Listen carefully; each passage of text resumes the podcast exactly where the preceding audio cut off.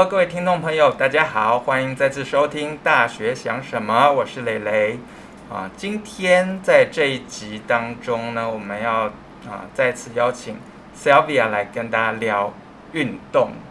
大家好，我是 Sylvia，今天又是我来跟大家聊聊运动这件事情。嗯、对，那在上一集当中呢，我们聊到了奥运，还有啊 Sylvia 在高中跟大学的时候。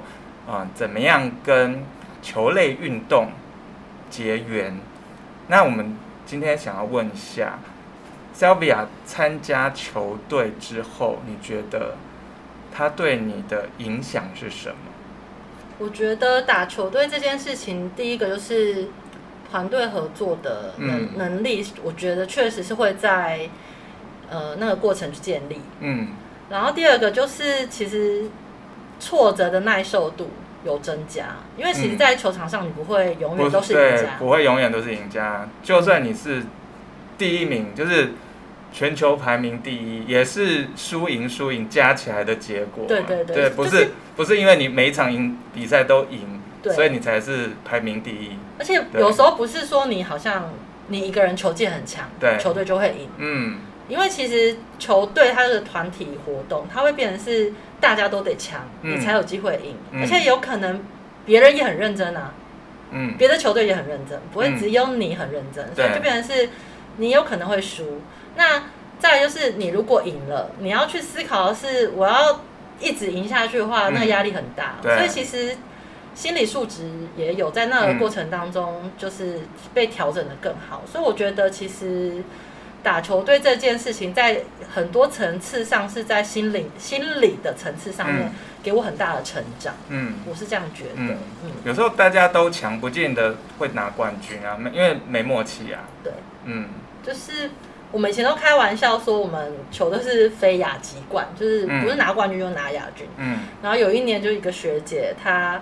拍照的时候特别喜欢比耶，他在当队长的那一年，嗯、不是他当队长的那一年，我我们就只我们就只拿亚军，哦、就是所有的比赛就是都一定会出现那种程咬金，你以前都没有看过的 的人，然后忽然出现，然后，然后结果就拿到第一名，然后我们从此之后都跟他说，你不准再给我们拍照的时候比耶，你只能比赞这样子。哦，对，对，就其实球队也是会有点小迷信这样。嗯所以不能比 OK，也不行，然后就可能就变成第三名，okay, 是这个铜牌这样。对对对，嗯，就会有一些小迷信的部分。但是我真的觉得，就是团队合作跟挫折耐受力这件事情，还蛮明显的有影响。嗯、至少对我来说，嗯，在我未来的人生路上面对工作的时候，也是有很大的影响。影响力不是这样子，所以所以当年输球的时候，你们都怎么办？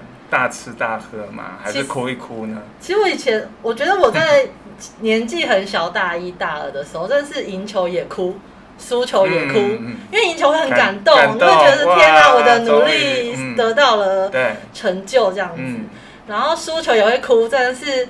哭一般是觉得说啊，我怎么不够好，嗯，或者是呃，我们已经这么努力了，嗯、怎么没有得名，嗯，然后就是真是赢球也哭，输球也也哭。可是我是那种哭完了，嗯，我就好了，嗯、就是就就是我我会把情绪留在那个当下，嗯，然后我们要多久？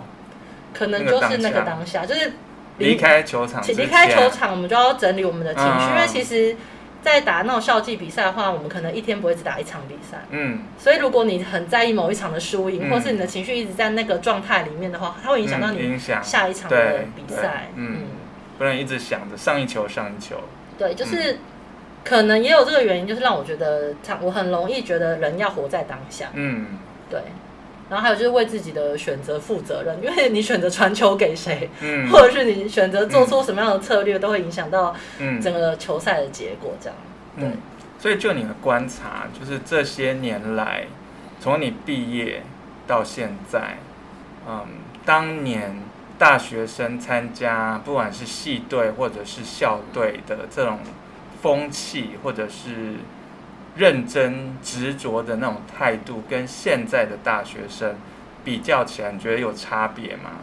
其实，其实我觉得差别还蛮大。嗯，就虽然我每次都说我自己很年轻，但实际上我已经离开大学校园已经十五年以上了。嗯，那其实，在我们那个时候那个时间点，我们的球队是非常的热热烈的参与。比如说我们女篮的人数可以多到二十个人哦，就是你是没有办法远超过那个，对，就是你你还有人是连候补都排不上那一种的哦哦，而且我们是个小小的系队，我们就有这样的能量，然后甚至是到了我。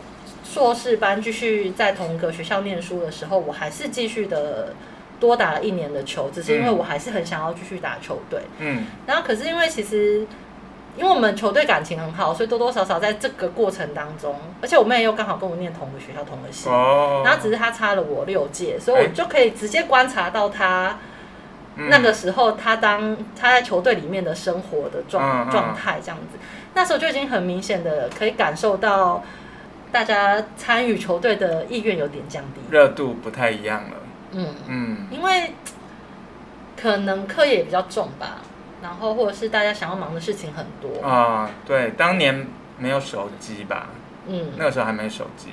我那时候其实有手机，嗯、但是不是那种智慧型手机，哦、就是最只能打电话、传简讯的那种。对，然后再来就是就是网络或者是一些相关的社群媒体都没有那么发达，嗯、其实。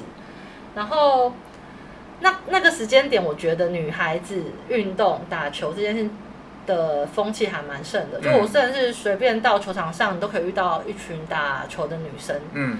然后到了我妹的时候，他们那时候人数锐减，嗯，好像就是可以刚刚好凑，就是十二个人，就是一个球队这样子。然后只要有人毕业，就会出现有点青黄不接的感觉。然后一直到我们。最近听说我们那个原本很强盛的球队，现在已经后继无人，招不到人，跟大学的社团好像有面临到同样的困境。对对对对，就听说啦，就是我们已经有两年没有收到球队的学妹了。那不是面临倒社的那种危机感？我们就倒，就是倒，就倒队，就是没有这个没有这个这个球队的状态。因为我们哦，因为我们每一年都会打系友杯嘛，嗯，然后因为我们系友杯都是跟都是毕业的学学长姐跟现在的球队打球，嗯，那去年的时候其实他们就有有招募说，哎，就是要我们就是自己各自组队。那时候我就想说，嗯，为什么不是跟以前一样是跟学妹一起打比赛？嗯，然后。直到前两天听我妹讲说，那个人不够了。她说不是不是人不够，也是没有这个球队了，因为球队都已经解散了这样子。哦，对，就让人觉得有点悲戚。嗯，对。所以你觉得奥运会不会把那种校园的运动风气再带起来？特别是大家参加这种可以去比赛的球队，我指的不是说我们随便下课的时候乱打一通。我觉得可能影响的层次会比再年纪小一些些。不一定是大学，但是我觉得大学生还是还是会去呃参加，呃应该来说他们还是会去打球，他们比较会像是玩票性质的去打球，但是呃像羽球啊或者是桌球啊，嗯。其实，在一些校际的杯赛就是刚好比较吃亏，其实他们是比较不会排比赛，对对对对对，我记得多半都是篮球、排球，对，然后所以其实。其实我觉得这也是一个限制啊，因为其实打篮球就是可能就要在外面打篮球，还有就要外面晒太阳。结果我真的觉得现在小朋友好像没有那么喜欢在太阳底下一直曝晒这样子，可能男生女生都一样啦，所以还是有影响到他们会想要继续打打球队的心理，他们愿意打比赛，呃，打球或者是打那种自己报的比赛，可是练球可能就倒还好这样子。可是我相信。呃，奥运的效应会存在在大家对于呃这几这这些看到的比赛项目会提起兴趣，嗯，嗯，像是我们今年射箭的成绩不错，射箭不太容易自己随便。可可是其实运动中心中像。呃，我知道台北市有些运动中心，嗯、他们其实是有射箭场，哦、还有空气枪的射击场。哦，我有个朋友是是就是业余的，他就带我去。对，这些是不用揪人的耶，像篮球、排球是要揪人，大家时间凑不起来就没有办法。对，嗯，那像桌球、羽球两个人就可以。嗯，那射箭跟射箭跟空气枪就一个人就可以。对。可是这样比较不好玩吧？就是其实我觉得比较比较无聊一些些，嗯、因为像射箭或是空气枪射击，嗯、它比较像是跟自己个人挑战。对对对对，对对。然后比较没有团队的感觉。羽球或是篮球或是排球，嗯、那就是大家可以一起闹哄哄的，嗯、一起去感受。其实我自己会比较喜欢团队竞赛，我自己自己本身很喜欢这样的感觉，因为我觉得我在大学时期养成的运动习惯，给我一个很好的资产，就是我在。后来认识到很多志同道合的朋友，嗯，都是出了社会之后才认识的，嗯。然后像是我们去外面报球队，然后认识了各行各业的人。对，大家也是可以在工作之余一起揪打球的。对对对，哦、就是我们还很认真的把它当我们大学球队一样的经营。嗯嗯。对对，我们还会收队费啊，然后租球场啊。嗯然后经营的还蛮有声有色的，嗯、我们也是从一开，可能我跟我学姐都有点偏执，嗯，就是就是让球队变得是也是很兴盛，嗯，这样。这其实也是一种自律习惯的培养，对不对？对，我觉得其实会让你对自己的人生会更有想法一些些，嗯，对，我觉得是有好处的，嗯，可以在工作之余，透过运动，透过团队的这种凝聚，嗯。可以让大家有一种不不一样的目标，就除了工作的目标之外，对，可以一种新的目标。就你可以不用人生只有工作，你人生还有更多有趣的事情，嗯、包括运动这件事情。对，嗯，我们希望这个奥运所掀起的运动风，在大学校园当中，也不是只有。昙花一现的，看完比赛就没了。对，希望大家不要只是一时激情，可以持续的热情。我们希望开学之后可以看到更多的同学可以出现在球场球场上面。嗯，好，那我们今天节目就先到这边，谢谢大家，谢谢，拜拜，拜拜。